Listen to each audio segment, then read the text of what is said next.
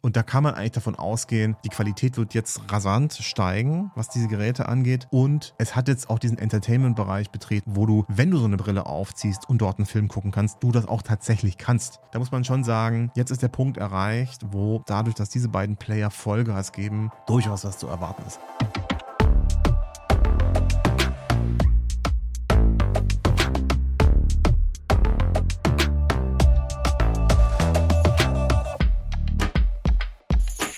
Hallo und herzlich willkommen zu einer neuen Ausgabe von Kilohertz und Bitgeflüster, dem HiFi-Podcast von HiFi.de. Bevor wir mit dieser Folge starten, die üblichen Erinnerungen, bitte lasst uns ein Abo da und oder eine Bewertung auf der Podcast-Plattform eurer Wahl, da freuen wir uns sehr drüber. Und ansonsten geht's jetzt thematisch so weit vom Thema HiFi weg, wie ich glaube, in diesem Podcast noch nicht war. Denn wir reden, weiß ich, darf ich das so noch sagen, über das Metaverse. Ich möchte nämlich mit dem Thomas Riedel, der mir gegenüber sitzt. Hallo Thomas. Hi, grüß dich über das Thema Metaverse reden. Ist das überhaupt noch ein Begriff, den man benutzen darf? Ja, auf jeden Fall. Also natürlich hat er gelitten, muss man sagen. Er hat gelitten, äh, er wurde geknechtet, er wurde geschlagen, er wurde über sich, über sich über den lustig gemacht und alles, was man sich vorstellen kann. Verdienterweise auch, aber ein bisschen ist da auch noch drin, wo man sagen kann, okay, da steckt tatsächlich noch ein bisschen Substanz drin. Da können wir gleich ein bisschen drüber reden. Aber ja, also man kann ihn noch benutzen, muss ein bisschen vorsichtig sein, aber ja, also. Also der Begriff existierte vorher und war ehrlich gesagt eh schon so ein bisschen schwammig, aber lass uns auf den Punkt bringen. Facebook hat es dann endgültig kaputt gemacht, oder? Ja, sie haben es äh, sozusagen äh, kaputt gemacht, indem sie nochmal die Marketing-Kanone angeworfen haben und da Metaverse reingesteckt haben und dann volle Pulle gezündet. Das war die größte Metaverse-Kanone, die wir bis dato hatten. Das hat aber auch sehr gut funktioniert, muss man sagen. Also wenn man sich so die Zahlen anguckt, dann ist da ein waschechter Hype entstanden. Und der hat funktioniert. Viele Leute haben damit Geld verdient. Meta konnte dadurch auch von seinen eigenen Problemen ein bisschen ablenken. Hat nochmal ein bisschen Futter gehabt für die Investoren. Also so, was man halt so alles bedenken muss bei so einem Multimilliardenkonzern, der global agiert. Und ja, das war dann, hat gut funktioniert für die, muss man schon sagen. Ja, also man, man merkt jetzt schon, dass du dich da bei dem Thema durchaus auskennst. Vielleicht ordnen wir dich erstmal so ein bisschen ein. Du hast ein, deswegen habe ich im, im, Scherz angefangen damit, ob man das noch so nennen darf, du hast ein, dein Newsletter umbenannt. Der mhm. hieß nämlich ursprünglich der Metaverse Podcast. Und der heißt ja, äh, dein Podcast und dein Newsletter heißt weiterhin? Der Metaverse Newsletter. Okay. Und dein das Podcast und Newsletter heißen heute? Spatial Realities also in ein bisschen in eine andere Richtung gegangen, weil natürlich nach, einfach nach dem Wort nicht mehr gesucht wurde. Und am Anfang ging es in der ganzen Geschichte darum zu erklären, was es eigentlich mit diesem Begriff auf sich hat. Und das hat sich jetzt ein bisschen erledigt, nicht weil der Begriff schon komplett erklärt ist und es völlig klar ist, um was es da geht und so. Ich glaube, wir sind ja noch nicht mal so viel weiter wie vorher, ein bisschen vielleicht, sondern weil plötzlich auch Sachen hinzugekommen sind und ich den Scope so ein bisschen erweitern wollte. Also ich bin auch jemand, ich kann nicht allzu lange auf einem Thema sitzen bleiben. Ich muss immer mich ein bisschen fortbewegen. Und ich hatte das Gefühl, okay, ich habe jetzt wirklich 40 äh, Startups und Unternehmen vorgestellt, die gezeigt haben, dass das mit diesem Metaverse, beziehungsweise dahinter steckt eigentlich ein Begriff, der XR heißt, nicht XLR, Achtung, XR. Da steckt ein Begriff, der XR heißt. Ähm, und das, das reicht jetzt, ja. Also irgendwie, ich habe es jetzt genug erklärt. Es gibt Unternehmen, die arbeiten damit. Das ist nichts, was man erst, ist, da steckt eine Substanz dahinter. Und dann war es Zeit, das ein bisschen weiter zu drehen. Grund war natürlich auch die, das Erscheinen der Apple Vision Pro, beziehungsweise die Ankündigung, die auch einen neuen Begriff eingeführt hat, nämlich Spatial Computing.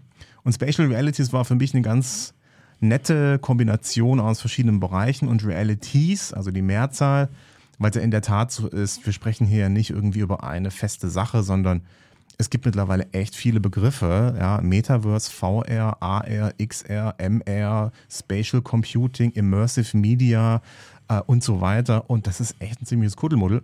Und unter Spatial Reality ist irgendwie vielleicht alles zusammen. Und deswegen habe ich das mal so umbenannt. Keine Ahnung, ob das SEO-mäßig schlau war. Äh, aber, aber ja, für mich war es gut, inhaltlich mich ein bisschen besser ja, äh, einstimmen zu können, ehrlich gesagt. Ja. Genau, also man merkt, du hast dich mit dem Thema beschäftigt, als wir uns kennengelernt haben. Warst du so, du, du hast mit Startups gearbeitet, du hast einen, da, da, schon einen Podcast gehabt. Du hast ja auch diesen Podcast hier äh, durch deine beraterische Tätigkeit mit aus der Taufe gehoben, sozusagen. Dafür ja. nochmal vielen Dank. Ich bin total stolz, ehrlich gesagt, dass ihr auch diesen ich, Namen bin, übernommen habt. Und ich bin total nervös, dass, dass du jetzt hier bist und äh, mir auf die Finger guckst. Krieg ich dann nachher dann auch ein Briefing oder ein, ein Feedback-Gespräch, wie, wie ich mich geschlagen habe? Auf jeden Fall. Ah, das habe ich befürchtet. Nein, aber du hast davor dich auch schon mit mit Technologie, du bist Journalist, so im, im, im Hauptberuf mhm. oder im Grundberuf, hast dich, ähm, kann man sagen, mit Zukunftsthemen allgemein schon länger auseinandergesetzt? Ja, länger und vielleicht nicht. Also das schwebt natürlich immer so mit, sobald man irgendwie was mit Technologie macht, ja, mhm. dann kommen natürlich immer so die ganzen Hypewellen. Also ihr erinnert euch vielleicht noch an die ersten Chatbots, die damals noch Facebook irgendwie initiiert hat oder Big Data oder Open Source oder ich meine, die ganz alten Leute von euch, die werden sich wahrscheinlich so irgendwie an den ersten tragbaren Kassettenrekorder erinnert haben, ja, den man dann mit Kopfhörern hören konnte und dann auf, aber nur auf dem Skateboard, damit es cool aussieht. So, da gab es ja viele, viele Hypewellen irgendwie mit Technologie und dann heißt natürlich immer, okay, das ist die Zukunft, ja. Wir werden in Zukunft alle nur auf Skateboards Musik hören, was natürlich Quatsch ist, wissen wir heute, wussten wir auch schon damals mhm. Und so war während der Corona-Zeit für mich so ein bisschen der Zeitpunkt, das mal zu hinterfragen. Also da hat mich das echt gestört und da war auch so der Moment, wo wir uns die Frage gestellt haben, insgesamt, wie geht es denn jetzt eigentlich weiter? Ja, es war so ein Stillstand und wir hatten eigentlich Pläne, damals war ich noch bei Digitale Leute und wir wollten eigentlich Dinge tun, wir wollten eigentlich so viel machen wie noch nie zuvor und plötzlich waren die ganzen Pläne weg. Und da war diese Frage danach, okay, was wird jetzt eigentlich aus unserer Zukunft, total wichtig. Und da habe ich mich angefangen, ein bisschen professioneller damit auseinanderzusetzen, habe ein paar Soziologen befragt, habe ein paar Historiker befragt, ich habe ein Buch äh, gelesen von einem Franzosen, die Geschichte äh, der Zukunft, was super spannend ist, mhm. wo es darum geht, zu lernen, wie Menschen mit dem Zukunftsbegriff in den letzten zweieinhalbtausend Jahren umgegangen sind. Und mein Eindruck war, wir waren noch nie so schlecht mit dem Begriff Zukunft wie heute. Also total überraschend eigentlich. Aber zum Beispiel die Babylonier, die hatten das so sehr integriert in ihren Alltag und waren so gut da drin, mit der Zukunft und mit dieser Ungewissheit umzugehen. Die haben damit fast schon gespielt. Und das war Teil der Kultur. Und heute ist es eher so ein Getriebensein. Ja, es ist eher so ein Manipulationswort geworden.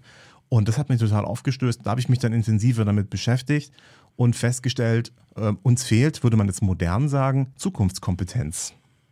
Das geht jetzt so ein bisschen Richtung Medienpädagogik mhm. und so. Aber ich finde, es ist ein sehr guter Begriff, weil wir relativ leicht zu manipulieren sind, sobald jemand so ein bisschen FOMO provoziert. Ja, also äh, wenn du nicht dabei bist, dann bist du halt raus. Ja, du musst jetzt sofort in Krypto investieren und den, das Metaverse ist da und so ein Quatsch. Und das hat mich total genervt. Und so kam ich dann letztendlich auch zum Metaverse. Ähm, und das war ein perfektes Thema für mich. Warum? Es war ein Querschnittsthema von allen Sachen, die ich bis dato gemacht hatte. Also das Internet sozusagen in 3D, es hat einen großen Games-Anteil, es hat einen Startup-Anteil, es hat einen Hardware-Anteil. Netzpolitisch ist das interessant, regulatorisch ist das interessant, es wälzt die ganzen Fragen über Technologie wieder auf. Da war das perfektes Thema für mich, einen neuen Podcast zu starten, denn den alten hatte ich eingestellt und dann war es so, okay, ich habe auch neues Equip da gehabt. Jetzt zeige ich mal, wie ich richtig geilen Podcast produzieren kann. Und das hat sehr gut funktioniert. Ja, genau. Also es ist sicherlich, also dieses ganze Zukunftsthema, wie gehen wir mit Zukunft um, wie wird Zukunft gehypt, wie wird mit Zukunftsangst mhm. auch Meinung gemacht. Das ist sicherlich ein sehr, sehr spannendes Thema, wo wir uns irgendwann mal beim Bier gerne drüber unterhalten können. Ja. Ich muss ja hier noch irgendwie so einen Fuß im Entertainment lassen. Deswegen ja. fangen wir mal mit Begriffsdefinierung an. Metaverse stelle ich jetzt mal hinten an, weil das ist ja tatsächlich auch ein ich glaube, da gibt es auch, wenn du zehn Leute fragst, hast du zwölf Meinungen, was das genau bedeutet. Aber du hast eben XR genannt oder XR genannt. Das steht mhm. für Extended Reality. Mhm. X, ist das richtig? Das ist fast richtig, ja. Also, ja. das ist total interessant, weil der Begriff hat sich während des Metaverse-Hypes auch geändert. Mhm. Vor dem Metaverse-Hype hieß das Ding tatsächlich Extended Reality. Interessanterweise streitet sich auch die Branche selbst darüber, mhm. was eigentlich Virtual Reality ist. Also zum Beispiel gibt es Leute, die sagen, ein 360-Grad-Video, das ich mir auf der Brille angucke, ist eigentlich keine Virtual Reality. Und so gibt es im Prinzip auch in der Branche Streit und so wie es bei euch wahrscheinlich auch Streit gibt über bestimmte Punkte, wann irgendwas HiFi ist oder nicht. Wenn etwas kabellos ist, kann es dann HiFi sein ja, ja, oder natürlich. so. Dann habt ihr auch. Und da gibt es im Prinzip auch einen großen Streit. Aber XR ist heute tatsächlich ein Mantelbegriff geworden, ein technischer Mantelbegriff für alles, was irgendwie man sich auf die Nase setzt, kann man sagen. Genau, da reden wir also über die, diese 3D-Brillen, wie zum Beispiel die Apple Vision oder die Meta Quest aktuell 2, bald 3. Mhm, mhm, die wir Auch die ganzen Augmented Reality Brillen. Augmented heißt, ich sehe die echte Realität noch. Mhm. Da werden aber Bilder drüber gelegt, reingelegt, das mhm. ist augmented. Das ist tatsächlich auch, ähm, da sagt man so, okay, angenommen, ich hätte zum Beispiel eine Brille auf, mhm. die einfach mir nur rechts oben einen Punkt anzeigt, dass ich eine Facebook-Notification habe. Ist das Augmented Reality? Streng genommen nicht. Mhm. So, ne? Sondern. Aber zum Beispiel, wenn ich beim Motorradfahren mal eine Brille aufsetze und habe meine Navigationsdaten, muss mhm. halt nicht runtergucken auf mein Navi, sondern bekomme es. Mhm. Da, da nimmt diese Abbiegung angezeigt, das wäre ein Beispiel fast schon heute Realität seiendes Beispiel für Augmented Reality. Ja, würde ich großzügigerweise so sagen. Aber tatsächlich es, gibt es auch welche, die sagen, das ist eigentlich auch noch nicht Augmented Reality, mhm. weil es eigentlich nichts mit der Welt macht, die einen umgibt. Also es blendet einfach nur zusätzliche Infos ein. Mhm. Aber Augmented Reality bedient sich sozusagen der Realität, die man hat. Also wenn jetzt zum Beispiel die Informationen vor uns, zum Beispiel wie lange die Aufnahme dauert, auf unserem Tisch, vor dem, an dem wir hier sitzen, auf ihm drauf angezeigt werden würde. So als ob das ein Display auf dieser Tischfläche mhm. wäre. Oder es würde im Raum schweben und wenn ich meinen Kopf bewege, bleibt das dort im Raum also hängen. Mhm. Ja, also sozusagen das verankert im Raum. Dann würde man eher sagen, das ist Augmented Reality. Alles andere ist eher so ein bisschen, okay, du hast so eine Durchsicht und da wird halt so, man hat zusätzliche Infos angezeigt. Das ist halt so ein bisschen Internet vielleicht, ja, oder so Daten werden halt irgendwie angezeigt, ein anderes Display.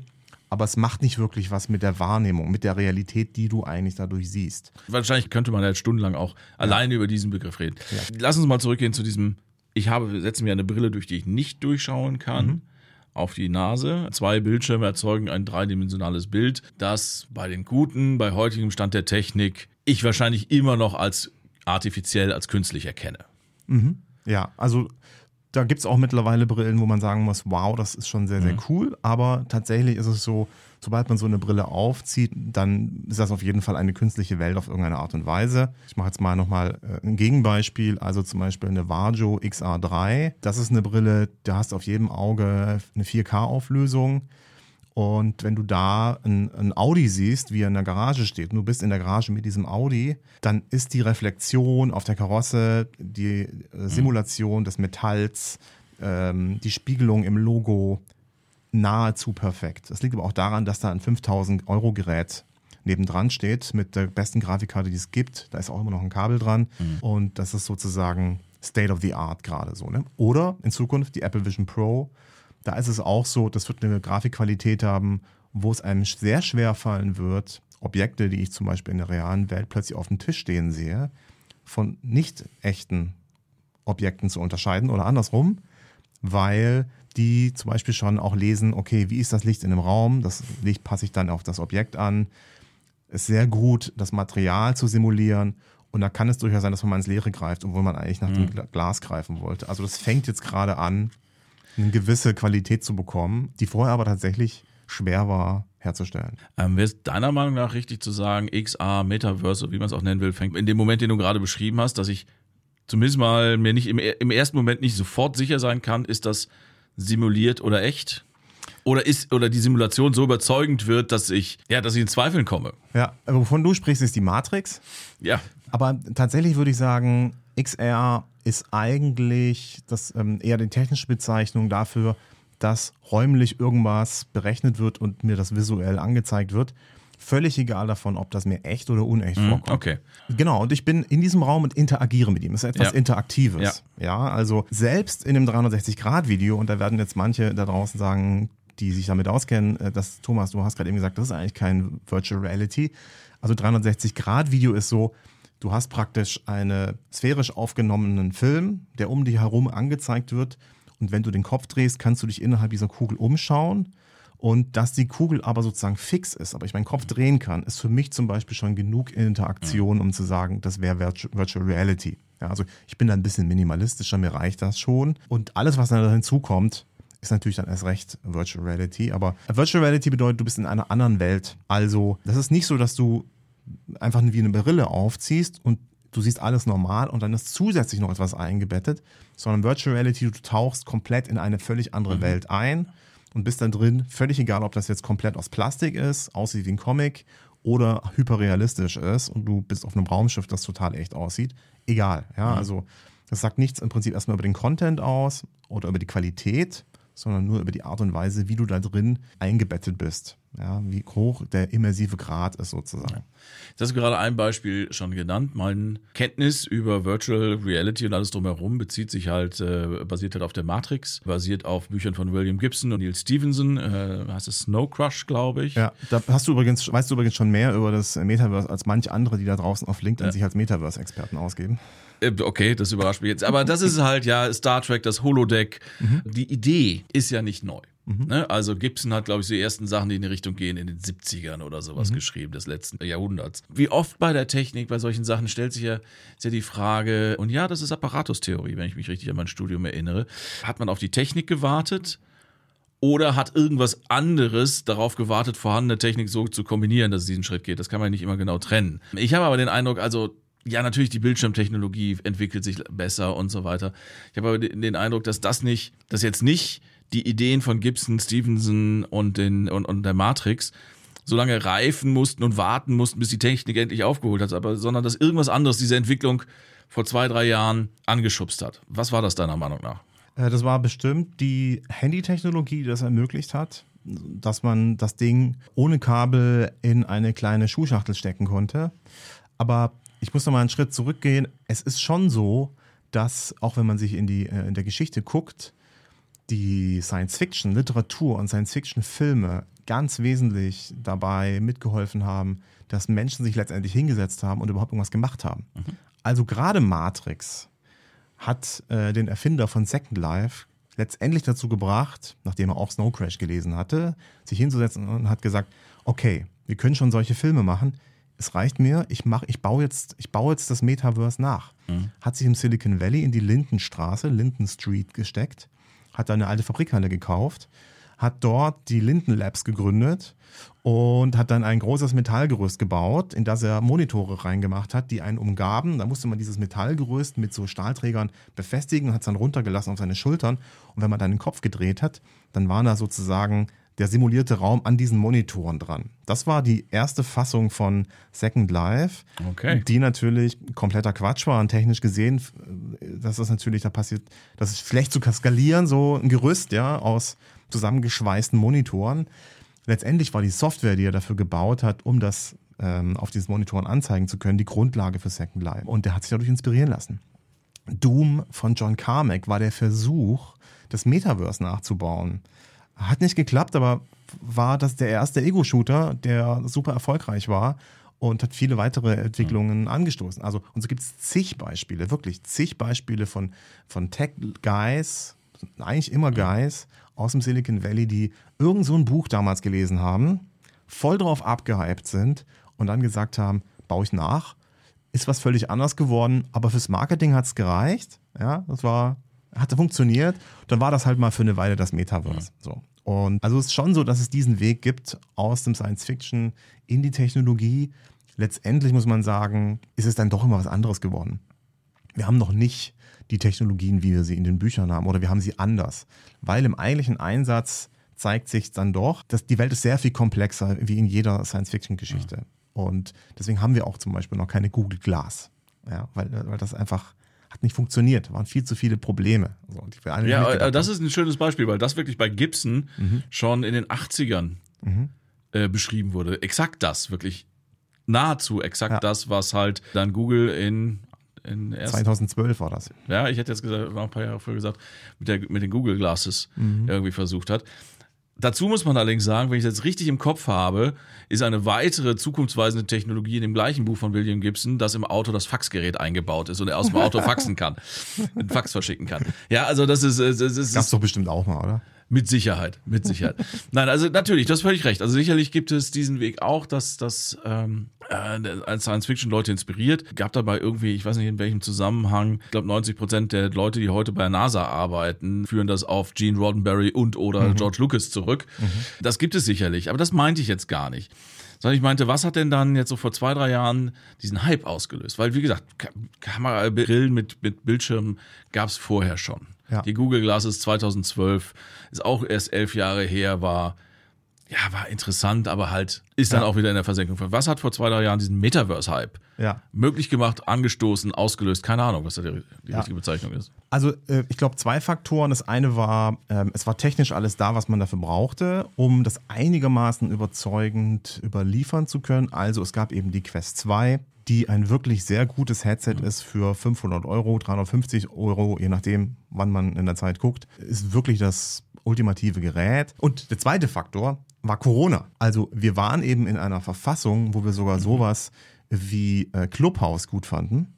Ja, also wir haben das gefressen, ob wir wollten oder nicht, ja, auch wenn es so für ein Wochenende war, wo Thomas Gottschalk mit dabei war.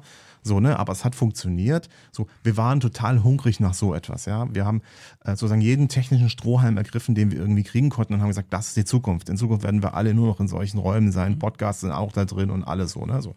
Ähm, und das war so eine Zeit, da haben wir so erkannt, Remote geht sehr viel mehr und wir können uns digital vernetzen und wir haben da wieder neue Räume, die wir erobern können. Und dann kommt Meta und macht eine Keynote, benennt seine Mantelfirma um.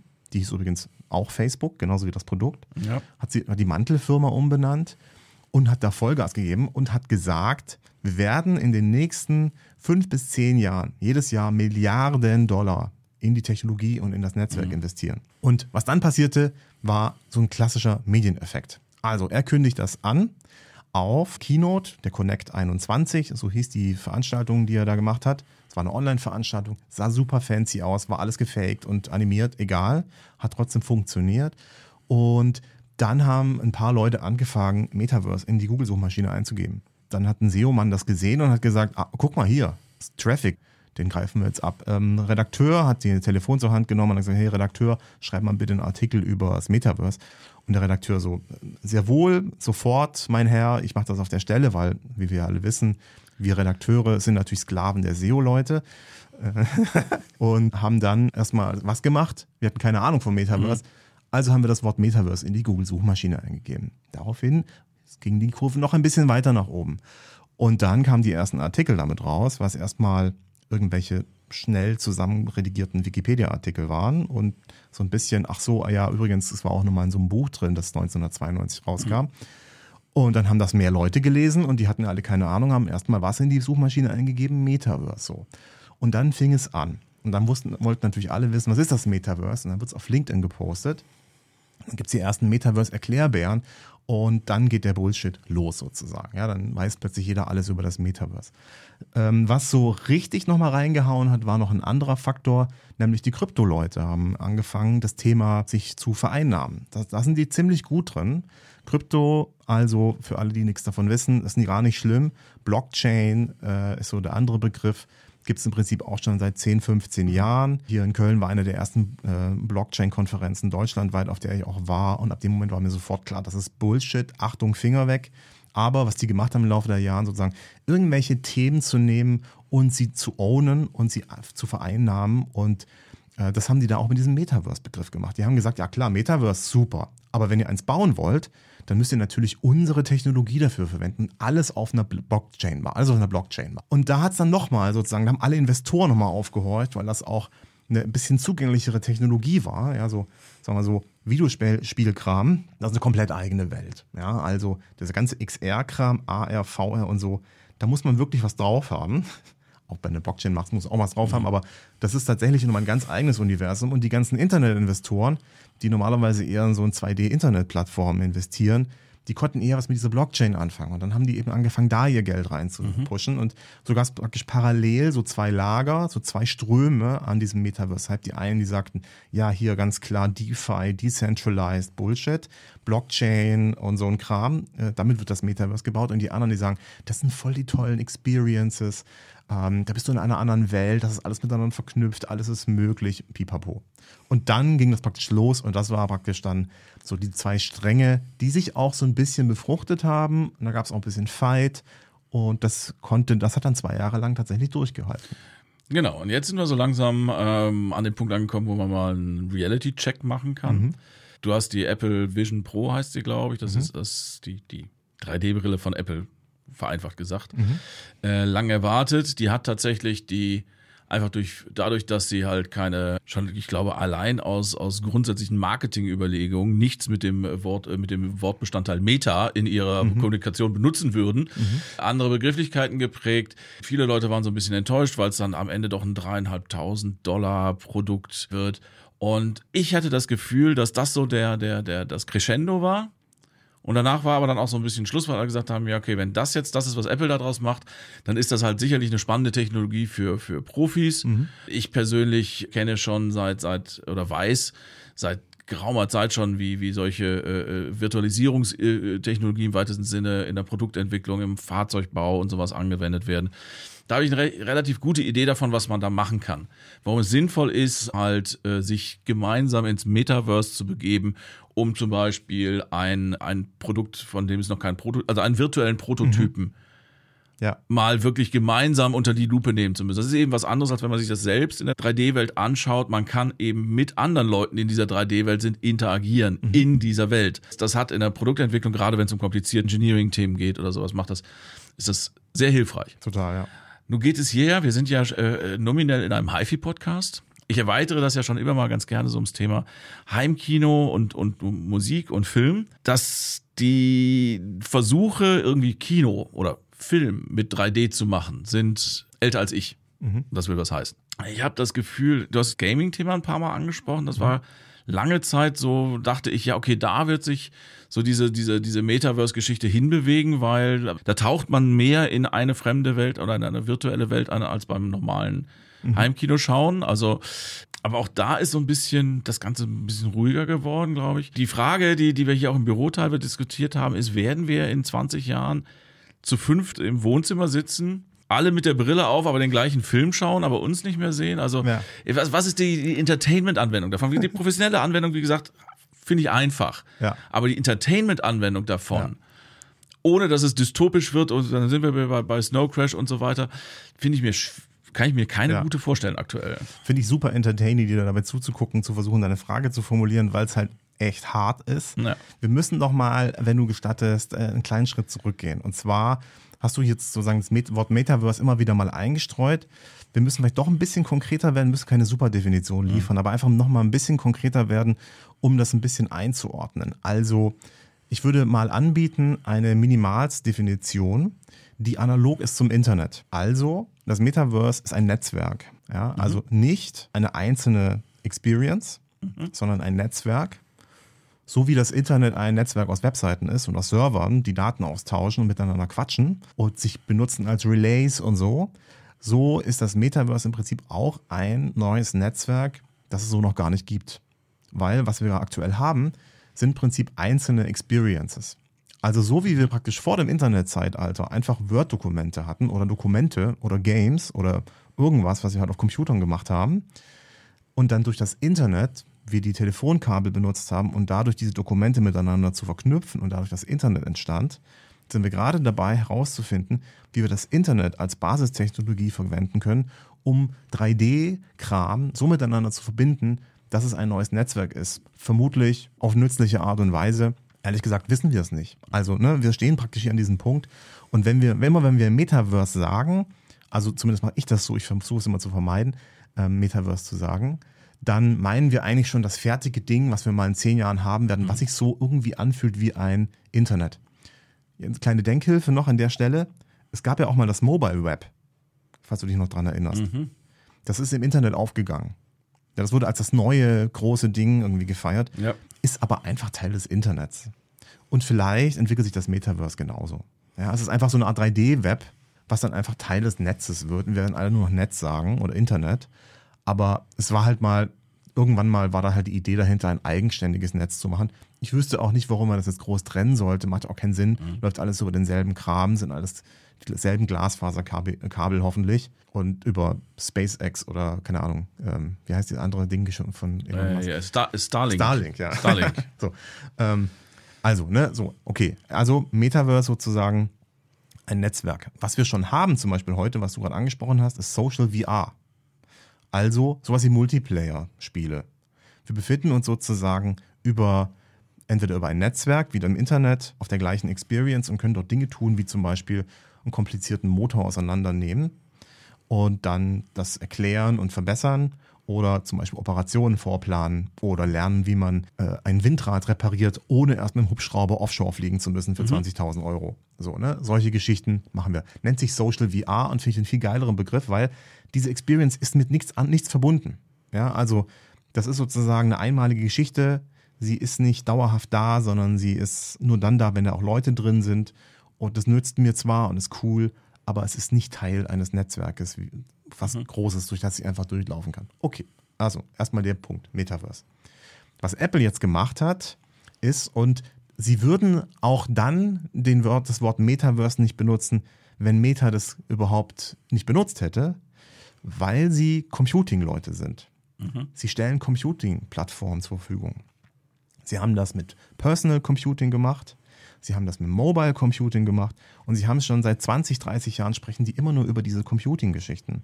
Und deswegen ist es völlig klar, dass sie natürlich auch diesmal Spatial Computing sagen. Ja, also Spatial Computing ist sozusagen ihr Begriff, den sie verwenden und was sie machen, ist nicht das Metaverse bauen, irgendein Netzwerk, auf dem viel Content läuft, sondern eine Computing-Plattform. So wie sie zum Beispiel eine Mobile-Plattform über iOS zur Verfügung stellen, wo Entwickler Apps machen können, sie in den Store stellen können. Die, Endge die End-User haben Endgeräte. Über einen Store, der kuratiert ist, können sie die sicherheitsgecheckten Apps runterladen auf ihrem Handy, können die benutzen und so weiter. So, hab, so haben die praktisch so eine Art Plattform gebaut und das entwickeln die jetzt praktisch auch für das komplett neue Feld Spatial Computing. So, okay. Erstmal so die, mhm. so die grobe Einordnung.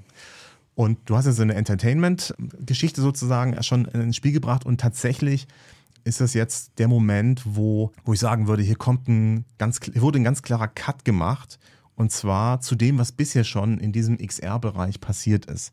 Dieser XR-Bereich hatte sich ein bisschen verfahren, muss man sagen. Ja, also da ging es immer um diese Welten, um unfassbare tolle Experiences, die besonders geil aussehen müssen, die besonders beeindruckend sein müssen.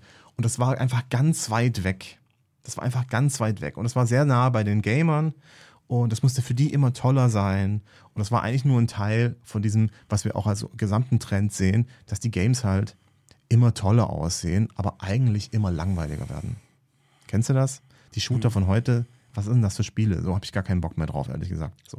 Nebenan im Büro sitzen Leute, die das, glaube ich, äh, mit dir gerne ausdiskutieren wollen, aber das ist ein anderes Thema, ja. Ja, ja, ist auch ein bisschen Geschmacksfrage, aber ne, so irgendwie so eine Sackgasse. Und Apple hat da jetzt mit neu, hat einen neuen Akzent gesetzt, weil Apple natürlich den Ansatz hat, okay, ich, ich frage mich wirklich, was wollen die eigentlich? Und hat erstmal diesen, diese ganze Legacy mhm. komplett zurückgelassen. Und das hat uns richtig gut getan. Das ist natürlich dann schon so, ja, dass wenn du dann sozusagen fünf Jahre lang, also die XR-Branche hat auf Apple gewartet, jahrelang, mhm. um das Gerät zu bringen, was endlich das bringt, was wir uns erwarten. War die äh, Vision Pro das, was du dir erwartet hast? Das war äh, nichts, was sich irgendjemand erwartet hat. Und das ist auch verdammt gut so. Also es war halt nicht so das große Metaverse-Zugangsgerät, das wir uns alle erhofft haben, was dann plötzlich alles perfekt macht und dann funktioniert das einfach, sondern es hat was völlig anderes gemacht. Es hat plötzlich, es hat einfach, es hat Dinge gemacht, die wir nicht erwartet haben, nämlich es hat uns, also erstens mal ist es ein VR-Gerät, was aber ein AR-Gerät sein will. Das war, war völlig überraschend. Also der Fokus auf AR, also wir ziehen die Brille auf und sehen erstmal den Raum, in dem ich mich gerade befinde. Genauso, das haben wir so nicht erwartet. Mhm. Das war der erste Überraschungspunkt und tatsächlich der Fokus auf Dinge, die es einfach schon gibt. Wir haben auf die Sache gewartet, auf den absoluten Killer-Use-Case. Games scheint es ja nicht gewesen zu sein. Ja, wir hatten Games, die haben auch gut funktioniert in VR, hat aber die breite Masse nicht interessiert. Wir haben auch so eine Art Office gehabt, ja, also du konntest auch schon in VR arbeiten, hast deinen Laptop-Computer in VR gespiegelt gehabt. Während Corona das nicht durch die Decke gegangen. Ja. Ich weiß von äh, Menschen, habe mir da auch schon äh, diverse Sachen so angeschaut, die auch seit Jahren versuchen, Filme machen im VR, XR oder was mhm. auch immer äh, Umfeld neu zu erfinden. Mhm. Auch das läuft das ist halt, das ist im Moment noch ja. ein, ein, ja, das sind Experimente. Das sind, das sind Nischensachen, die ja. manchmal cool sind. Das ist so ein bisschen wie wenn ich ein, in einem Spiel die Charaktere benutze, um einen neuen Film zu drehen. Gibt's. Mhm. Aber es ist eine super kleine Nische und da ist es auch beliebt und das gibt es auch schon tolle Sachen, aber es interessiert halt die breite Masse nicht. So. Ja, das ist vor allem als Gedankenexperiment auch, fand ich. Deswegen habe ich mehr Content da, darüber, wie das gemacht wird, konsumiert, als dann tatsächlich 3D-Content. Aber einfach die Überlegung hinzugehen, äh, zu sagen, wie erzähle ich denn Geschichten? Mhm. wenn ich nicht weiß, wo die Person, also Konsumentin, so. äh, der mhm. Konsument hinschauen. Mhm. Wie erzähle ich ja Geschichten, wie führe ich Blick? Das ist halt ja. als, als über Audio übrigens. Eine, eine Möglichkeit, genau. Ja, ja. Das ist, finde ich halt wahnsinnig faszinierend. Das ist aber auch jetzt nicht, das, das, das, das ist, ist noch nicht seit, seit in den letzten vier Jahren nicht sehr viel weitergekommen. Die mhm. Fragestellungen sind immer noch die gleichen. Bei der Vision Pro haben wir, glaube ich, alle auf diesen iPhone-Moment gewartet. Ja. So, jetzt wissen wir endlich, wie es geht. Ja. Der ist aber ausgeblieben, oder? Ja, ist ausgeblieben, wobei, da muss man so ein bisschen relativieren. Auch beim iPhone war es so, dass die allermeisten Leute gesagt haben, das brauche ich nicht. Wir haben zwei Tage lang danach, nach dieser Keynote, haben wir echt alles gelesen, was dazu rausgekommen ist, ein paar Mal drüber gesprochen. Genau dieser Frage haben, sind wir gerade, sind wir gerade Nokia? Mhm. Ja, verpassen wir gerade den iPhone-Moment? Mhm.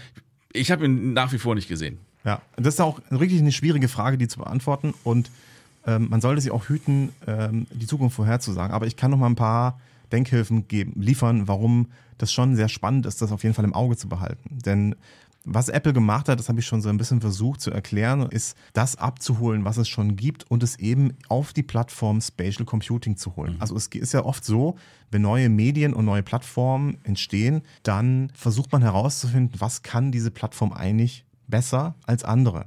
Also war es bei der Erfindung des, des Radios, bei der Erfindung des Fernsehens, wo man sich gefragt hat, okay, die ersten Fernsehsendungen waren Radiosendungen, wo halt noch jemand zu sehen war. Aber man wusste irgendwie gar nicht so richtig damit mhm. umzugehen, dass halt plötzlich jetzt noch Bild dabei war.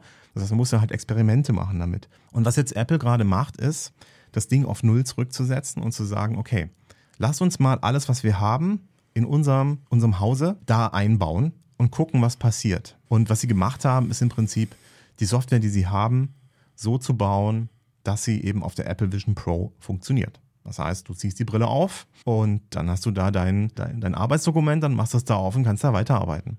Ja, funktioniert. Du kannst darüber normal Musik hören, ja, wie du auch auf dem iPhone Musik hören kannst oder Podcast hören kannst. Und, das ist natürlich jetzt spannend für alle, die hier zuhören, du kannst natürlich auch deine Filme gucken, die du halt bisher auf dem Apple TV geguckt hast, weil im Prinzip brauchst du den Apple TV ja nicht mehr. Du hast jetzt eine Apple Vision Pro. Disclaimer, vielleicht brauchst du es doch noch, aber anders. Mhm. Und äh, so haben die praktisch erstmal alles, was sie da haben, versucht einzubetten. Warum haben sie das gemacht? Erstens, weil sie noch gar nicht wissen, wo die Reise überhaupt hingeht. Zweitens, Leute kennen das, Leute fühlen sich da sicher. Das ist so ein klassischer Skeomorphismus. In der UX, in der User Experience Geschichte ist das sehr spannend. Man äh, benutzt Dinge, die es schon gibt, holt sie rüber auf die neue Plattform, sodass die Leute wissen, wie man es benutzen muss. Als das iPhone eingeführt wurde, was haben sie da gemacht? Eine E-Book-App rausgebracht, die sah aus wie ein Regal. Das war sogar Holz, haben sie da simuliert. Ja, weil die Leute mich. wussten, ah, okay, da kann ich das Buch da reinstecken, muss ich da draufklicken, da ist ein Buch drin, ich verstehe das. So kann mhm. ich das benutzen. Die Seiten blättern deswegen um. Naja, weil das eine perfekte Metapher ist. Letztendlich technisch gesehen wäre das eigentlich nicht notwendig. Und das machen die gerade. Ja, sie holen sozusagen alles, was wir digital haben, gerade mal rüber und machen es nutzbar. Und das Schöne ist, ähm, wenn das natürlich Apple macht, dann ist das so, dass es meistens auch funktioniert. Ähm, und das wissen wir jetzt noch nicht so richtig, ob es wirklich auch funktioniert, weil wir sie eigentlich noch nie auf der Nase hatten. Und das Ding, viel davon wurde auch gefaked. Ich weiß, dass manche Leute, die die Brille auf der Nase hatten, damals bei der, bei der Vorstellung der Brille, nur bestimmte Pfade im Menü gehen durften und sonst nirgendwo anders hin, weil die wussten, der Rest funktioniert nicht oder den gibt es einfach noch gar nicht. Mhm. Die arbeiten gerade sehr, sehr stark daran, das Ding tatsächlich im nächsten Jahr funktional rüberzubringen. Kennen wir aber auch beim iPhone was genauso. Genau. Dass solche Produktpräsentationen zu so einem frühen Stadion zu einem gewissen Anteil immer gefaked sind, ist, mhm. ist normal. Ja, und äh, das ist auch, äh, ich glaube, das war auch Steve Jobs, der das auch mal ausprobiert hat, nicht zu tun. Und Zuckerberg hat es ausprobiert, es nicht zu faken. Ist jedes Mal schiefgegangen, es wird immer gefaked. Ja. Sicher ist sicher. Bei ja. Zune ist es auch schon so gewesen. Ja, genau. So, ne? Tatsächlich. Die Apple Watch ist übrigens noch ein interessantes Beispiel. Die Apple Watch wurde released in einem Status, das, das war ein völlig anderes Gerät, wie das, was also, ja, ja, ja, ja, das stimmt, ja. Warum? Sie, sie haben einfach mal alles Mögliche draufgepackt und sie haben sich überraschen lassen, was die Leute eigentlich benutzen. Und dann haben sie festgestellt, die, die wollen das alle gar, alles gar nicht, den ganzen Quatsch, den wir da draufgepackt mhm. haben. Die wollen das einfach nur als Notification-Ding haben, also Vibrationsalarm am Handgelenk. Und als Schrittzähler. Und der Schrittzähler. Ja. That's it. Ja. Okay, und jetzt auch noch außerdem Leben retten. Äh, wer die Apple Keynote ähm, am Dienstag gesehen hat, der weiß, wovon ich spreche. Also wie hart da auf die Tränendrüse gedrückt wurde für die ganzen Menschenleben, die jetzt gerettet wurden, weil eine mhm. Unregelmäßigkeit im Herzrhythmus festgestellt wurde. Großartig. Okay, machen sie auch noch, ja. ja. Äh, das heißt, äh, wir werden erst bei der äh, Vision Pro 2 eher der Ahnung haben, wo es hingeht. Na gut, aber ich möchte mal auf zwei Sachen noch zurückkommen. Erstens, hast du eben gesagt, äh, Apple ist eine Computing-Firma. Das ist sicherlich richtig. Was sie aber auch sind, ist der größ die größte Lautsprechermarke der Welt. Ich habe jetzt bewusst nicht Hersteller gesagt, aber ne, niemand verkauft auf der Welt so viel Kopfhörer wie die Marke Apple. Mhm. Und zwar mit sehr deutlichem Abstand. Mhm. Insofern haben sie eben auch, das ist ja kein Computing. Sie haben, ne, das ist auch, Musik hören ist für mich Entertainment, dass die Sachen auch äh, Telefonate, Zoom-Konferenzen und so weiter benutzt werden, ist was anderes. Aber das ist, sie verkaufen sicherlich nicht so viele Kopfhörer, weil man damit besonders gut äh, Videocalls mitmachen kann, mhm. sondern zweiter Punkt, gerade jetzt, wo wir das aufnehmen, auch am Dienstag auf der also sogar, sogar eher im Nachklapp von der Keynote in der Pressemitteilung rausgekommen, wegen der Vision Pro können die Kopfhörer jetzt endlich mhm. kabelloses Lossless Audio, mhm. was wir, ja, wir, die HiFi-Community schon, es ist albern, es ist Quatsch, es klingt gut, super, aber wo es Druck der Musikhörenden macht uns doch, gebt uns doch bitte die Möglichkeit, Lossless Audio kabellos zu übertragen, Verhalt ist, ohne dass es da was draus geworden ist, für die Vision Pro. Ich habe noch nicht so ganz kapiert, warum das jetzt so wichtig ist, aber das stand halt irgendwo in der Pressemitteilung. Übrigens, wir haben jetzt über eine äh, eigene Funktechnologie, können wir jetzt auch im Zusammenhang mit der Vision Pro Lossless Audio und 48 Kilohertz. Ne, deswegen ist halt schon, also dieses Thema, ich habe es eben Entertainment genannt. Entertainment vom, im Sinne von, ich entscheide mich, bestimmte Inhalte zu konsumieren über einen, in, in, in einem bestimmten Zeitfenster. Mhm. Ja, Film, Musik, Spiele zur Erholung. Mhm es scheint ja doch zumindest auch für, für Apple ein, ein Mitgedanke zu sein. Und das andere Beispiel. Auf jeden da, Fall. Da ja. kommt nämlich dieses Audio-Thema hinzu, wo, wo ich natürlich dann vielleicht auch ein bisschen, ein bisschen sensibilisiert äh, bin und solche Sachen eher interessant finde. Ähm, in einem Podcast, den ich über diese erste Präsentation gehört habe, war halt ein Punkt, der mich da fasziniert hat dass sie halt gesagt haben, okay, da wird halt in den echten Raum wurde dann halt eine Szene eingespielt, wie ein Dinosaurier durch die Wand bricht und dann in dem Zimmer, in dem sich die Person tatsächlich aufhielt, rumlief. So weit, so gut. Aber dass dann eben auch der Sound nicht nur virtualisiert wird, so dass er die Richtung, also dass er dem, dem, dem virtuellen Objekt folgt, sondern Apple sagt, wir beziehen auch die Raum, die Information des realen Raums, in dem wir sind, so dass das virtuell erzeugte Geräusch wirklich so klingt, als würde es in diesem Raum stattfinden. Ja. Das ist natürlich für mich äh, als Audio-Nerd super faszinierend. Meine Gaming-Zeiten sind ein bisschen vorbei, aber ich, ich, ich sehe da enorme Anwendungen, enormes Potenzial im Gaming und frage mich ehrlich gesagt, warum nicht, warum das in dem Bereich noch nicht weiter ist. Ich könnte mir vorstellen, dass auch mal für eine gewisse Zeit oder in bestimmten Situationen durchaus spannend ist, mal einen Film so zu, also einen Film, wirklich einen, einen gut gemachten Hollywood-Blockbuster-Niveau-Film als wirklich gute 3D-Erzählung, wo ich also den Kamerawinkel be äh, bestimme, aber ja. die Story trotzdem linear abläuft, das könnte ich mir auch noch vorstellen. Ich sehe ja dabei aktuell überhaupt keinen Ansatz, dass es ja. in diese Richtung geht. Also, sehe ich die nur nicht, weil es außerhalb einer Blase ist? Oder gibt es das einfach noch nicht? Also gibt es tatsächlich einfach noch nicht. Äh, ein paar Sachen gibt es natürlich schon. Also Games könnten im Prinzip sehr viel mehr Spatial Audio machen, als sie es tun. Viele Games vernachlässigen das. Das hat manchmal Ressourcengründe. Es hat manchmal einfach auch Know-how-Gründe. Es hat einfach Gründe, dass die Leute, die das Projekt managen, einfach denen ist Audio scheißegal. Das soll ja noch vorkommen heutzutage. Da, da, deswegen haben manche Games einfach richtig beschissenes Audio und da kann man froh sein, wenn die Musik einigermaßen vom Hintergrundpropellergeräusch äh, zu unterscheiden ist, so nach dem Motto. Ja, da, da ähm, muss ich jetzt mal, das finde ich halt tatsächlich erschreckend, weil ich weiß, dass ich damals die erste Xbox gekauft habe. Mhm. Ich weiß gar nicht mehr, wann das war, aber auch ist lange her, weil halt Splinter Cell dafür als exklusiv Launch-Titel rausgekommen war, mhm. die halt damals schon, das war da nicht Spatial, sondern das war Surround, mhm. interaktiv eingesetzt haben und das wirklich Sound als Teil des Spielprinzips genutzt haben. Das muss doch seitdem mal weitergegangen sein.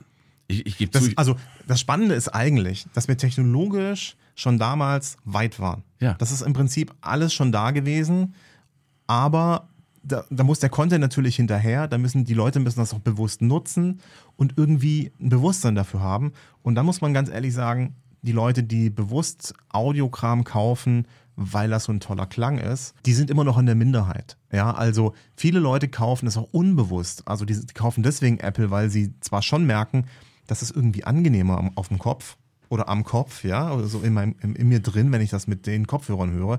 Aber denen ist eigentlich gar nicht so richtig klar, wie cool das ist oder dass sie auch sehr viel länger durchhalten, weil das einfach sehr viel besser klingt und das toll gemacht ist. So, ne? Ähm, auch Spiele sind oft so, die halten deswegen so lange durch, funktionieren auch deswegen, weil den Leuten, weil der Sound so gut ist, aber den Leuten ist das nicht so richtig klar. Mhm. Den wenigsten fällt auf. Also ganz ehrlich, Soundtrack, allererste Sahne, der Sound da drin, wirklich bombastisch, ohne dass mir die Ohren bluten. Also du kannst einfach laut machen, mhm. aber es ist einfach so toll gemixt und das ist so toll gemacht, ist super. Das sind ja die wenigsten. Und ich glaube, was Apple natürlich in dem Punkt macht, ist, Sie nehmen einfach alles, was sie kennen und haben und wissen und was sie gut machen. Und wenn sie ein neues Produkt bauen, dann bauen sie das natürlich auch ein. Und da muss man auch sagen, sobald man anfängt, Spatial Computing zu machen, ist die Soundkomponente tatsächlich sehr viel wichtiger als bisher in jedem anderen Medium. Mhm. Also ja, der Sound ist natürlich auch bei einem Film super wichtig. Aber ich habe immer noch das Bild. Also ich erinnere mich an die ersten Screener, die ich geguckt habe, wo ja, also natürlich habe ich keine Screener geguckt, ist auch Gott sei Dank, glaube ich, schon lange her, ist verwehrt, egal. Aber wo, sagen wir mal, das Bild scheiße war, der Ton scheiße war, es war alles egal. Ich hauptsächlich habe irgendwas gesehen und das war der erste Star Wars-Film, so, der rauskam nach den ersten dreien, mhm. so, ne? Großartig. Und da ist Audio mal gar nicht so wichtig. Aber jetzt ist es so, dass es tatsächlich elementar ist, um die Glaubwürdigkeit der Experience zu gewährleisten. Wenn die nicht stimmt, dann ist es einfach sehr viel schlechter. Das merkt man sofort. Also ohne, ohne es vielleicht bewusst benennen zu können, mhm. aber da, da, bin ich völlig bei dir. Dass wenn, wenn das ist noch viel wichtiger wie ein schlechter Sound bei einem Film. Ja. Also da kannst du ja noch ganz viel wegmachen, indem die Story cool ist, indem die Schauspieler cool ja. sind. Da hast du wirklich viele Sachen, die wirklich funktionieren. Aber wenn das Audio in einer Spatial Experience scheiße ist, das merkst du relativ schnell. Dann denkst du so, irgendwas fehlt hier, irgendwas stimmt hier nicht so. Ne?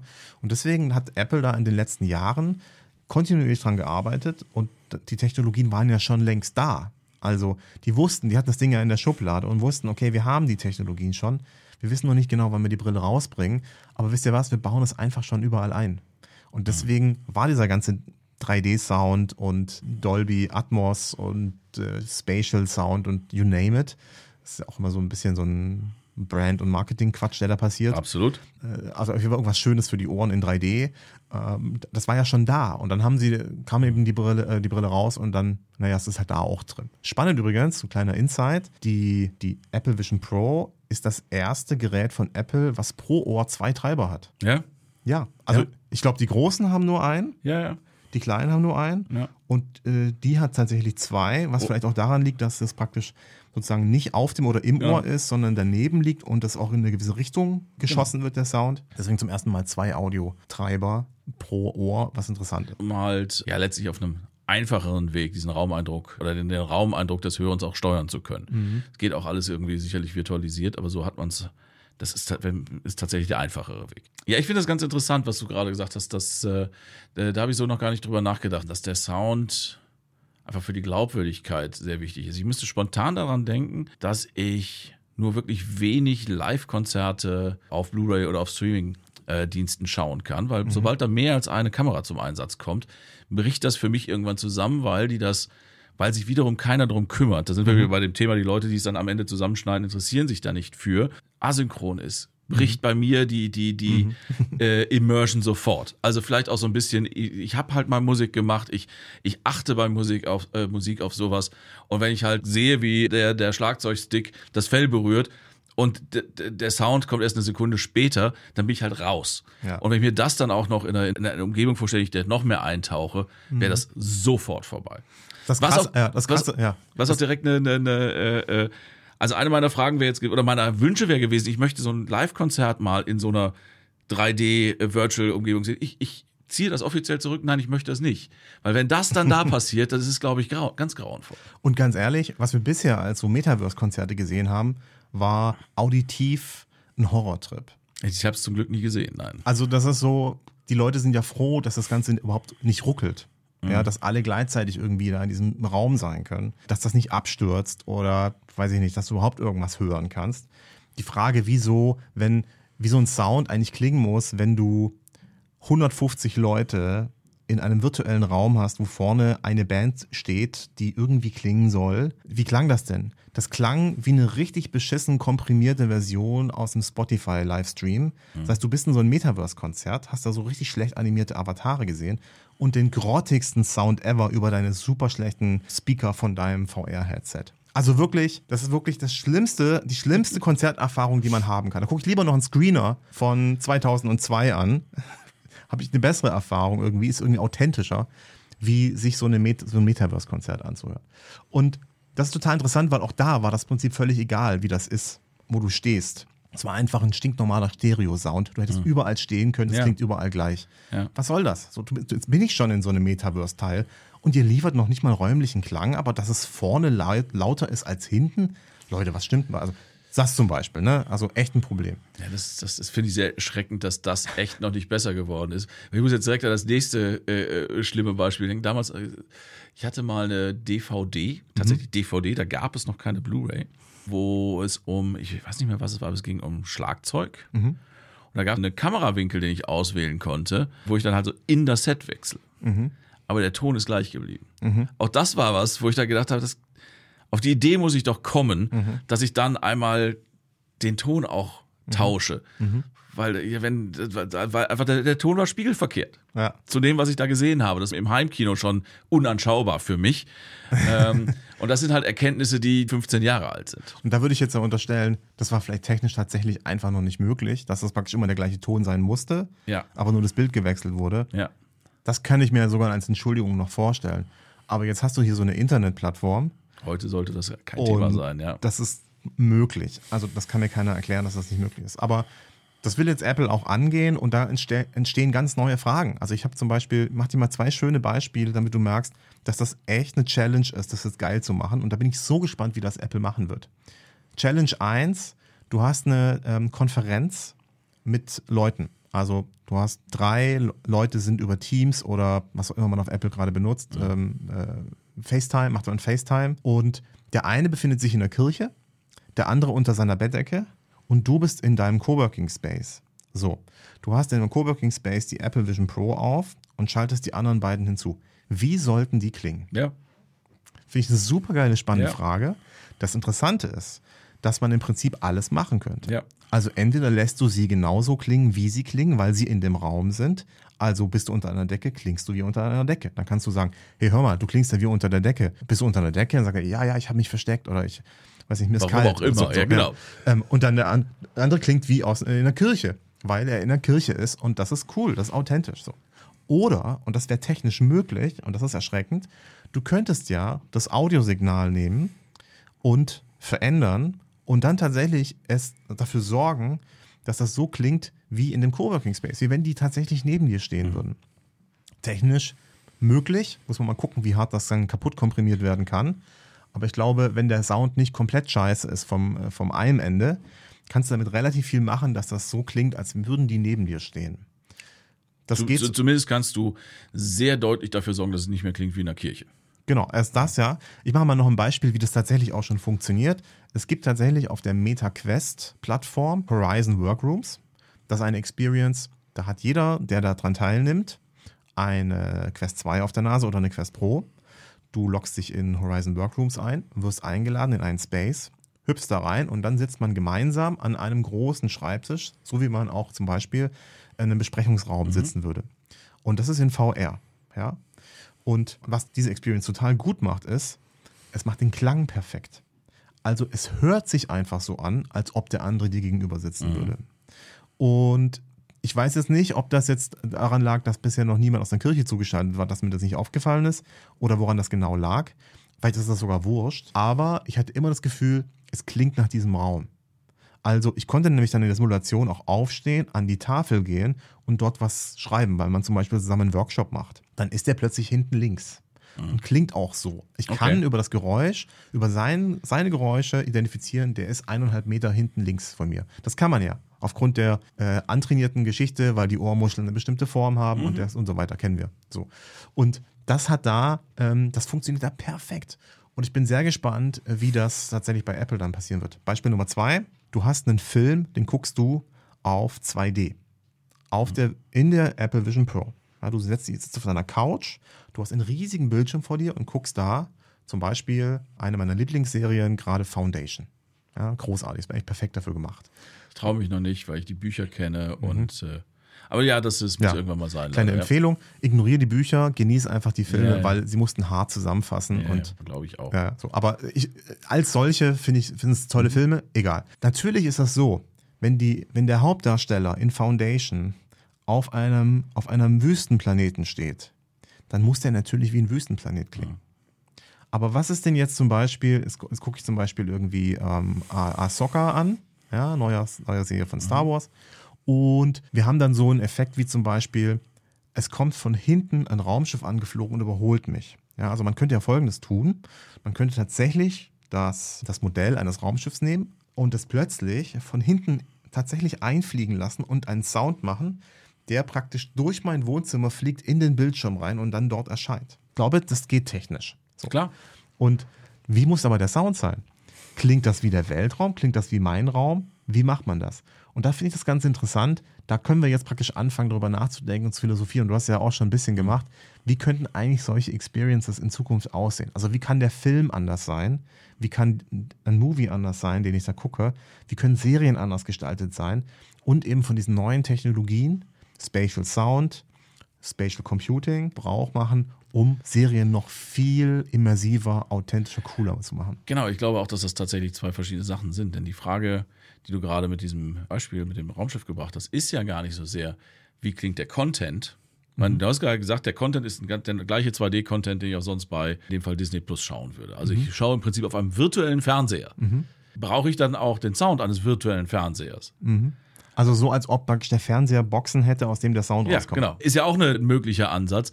Wobei man da natürlich hingehen kann, kannst natürlich auch ein Atmos-System um deinen Fernseher rumbauen, dann hast du den gleichen Effekt. Aber ähm, das sind auf jeden Fall interessante Fragen. Und das ist noch sehr viel äh, grundsätzlicher als die Überlegung, wie erzähle ich denn eine Geschichte in einem virtuellen Raum, ohne dass ich äh, den, den Kamerawinkel beschränke.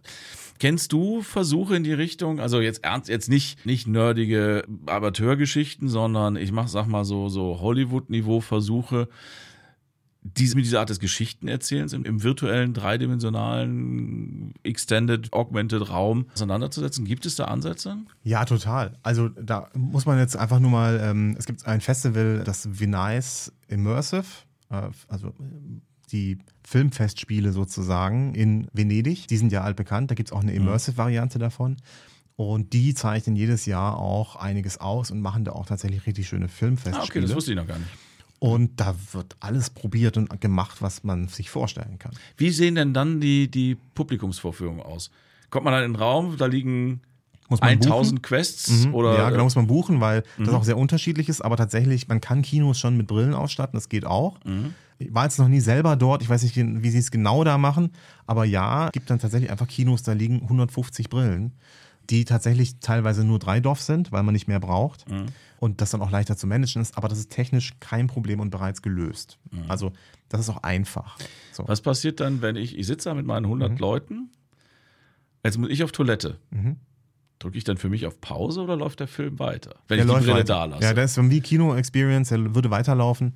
Aber auch, auch das sind durchaus Fragen. Also Ja, ist, ja, es, total. äh, ist, ist es dann noch. Du es müsstest die Brille auch absetzen, weil sie an einem Kabel dran ist. Ja, genau. Zum Beispiel im Kino.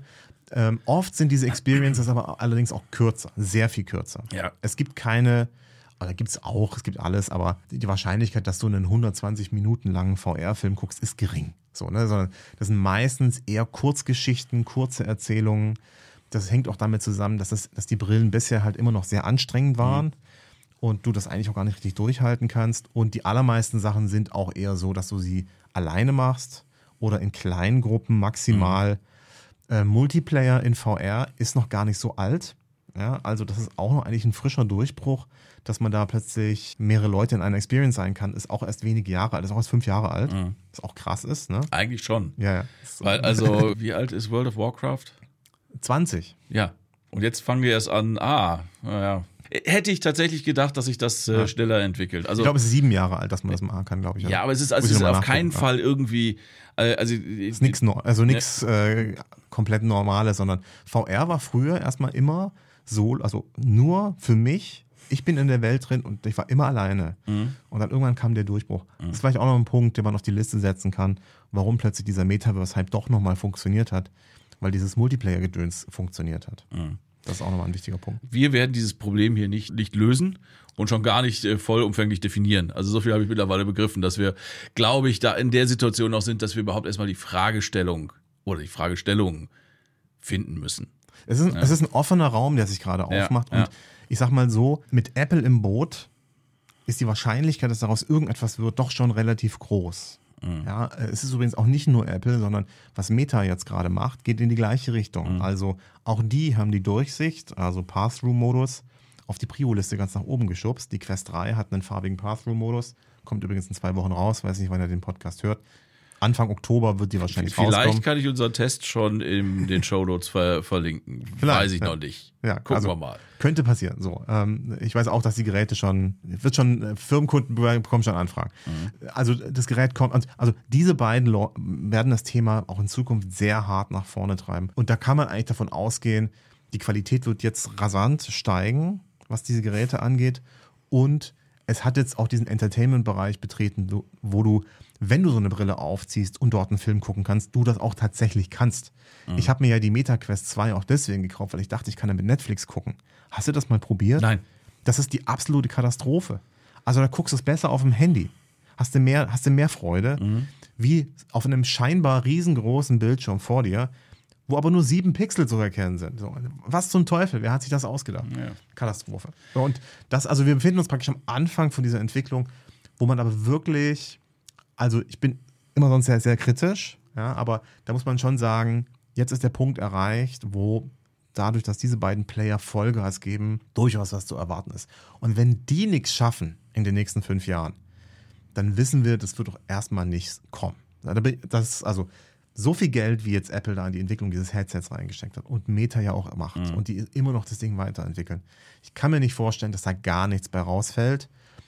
Vielleicht ist es tatsächlich dann in Zukunft nur noch nur Konferenzen zusammen machen und Filme gucken. Vielleicht ist es auch, das habe ich jetzt noch nicht weiter erzählt, sozusagen die Geschichte, vielleicht ist erstmals überhaupt auch so etwas wie ein Metaverse möglich geworden durch die Apple Vision Pro, denn das Social Media Zeitalter hat ja eigentlich erst dadurch begonnen, dass Apple das iPhone rausgebracht hat. Ja? Also Instagram, Snapchat war möglich durch moderne Smartphones. Und ähm, Instagram war eines der ersten großen Netzwerke, das eine Revolution war. Und Meta hat es richtig gemacht und hat sie dann gekauft. Ja.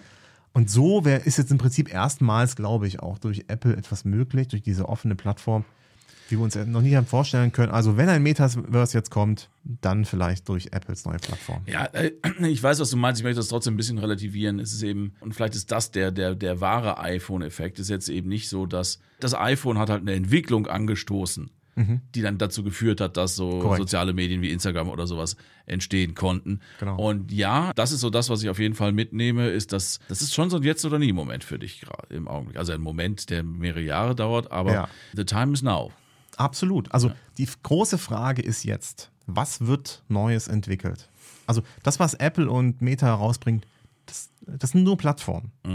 Aber was auf denen passieren könnte, Und wie wir sie annehmen. Also wir, wir sie als, annehmen, als, ja. als Menschheit. das nächste Instagram, also metaphorisch gesehen, ja, das könnte jetzt dort entstehen. Und da muss man eben, sag ich mal, als jemand, der in der Branche aktiv ist und äh, sagt, ich möchte eigentlich immer up-to-date sein, deswegen lohnt es sich da ein Auge drauf zu haben und sich da Updates zu holen, weil da passiert jetzt was. Also da bin ich mir relativ sicher und wenn gar nichts passiert, dann wissen wir Bescheid.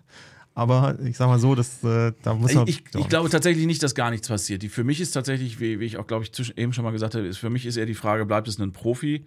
Ding, weil da passieren super spannende Sachen. Du hast die VR-Trainings angesprochen. Irgendwie ging auch letztens noch durch die Presse, oder hast du mir das, glaube ich, sogar erzählt, dieses Emergency Room Training Ja. im virtuellen Raum. Dezentralisierung, Demokratisierung von Zugang zu medizinischen Prozeduren ist ein Thema, wenn ich halt die, die ausgebildete Ärztin nicht vor Ort sein muss, um eine lebensrettende Operation durchzuführen, weil da eine Ja. Maschine steht, die sie vom äh, anderen Ende der Welt steuert.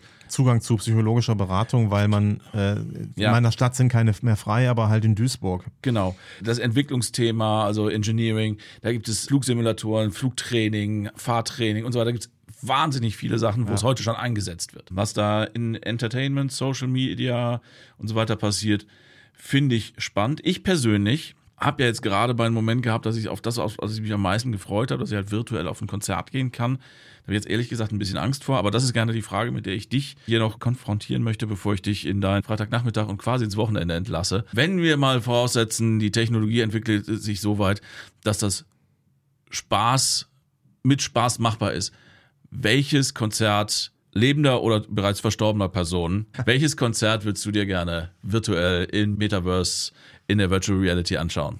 Oh wow, das ist ein bisschen wie die Plattenempfehlung immer, ne? Ja. Oh, wow. Aber thematisch angepasst. Total, ich bin total überfordert. Es gibt so viele gute Musik da draußen.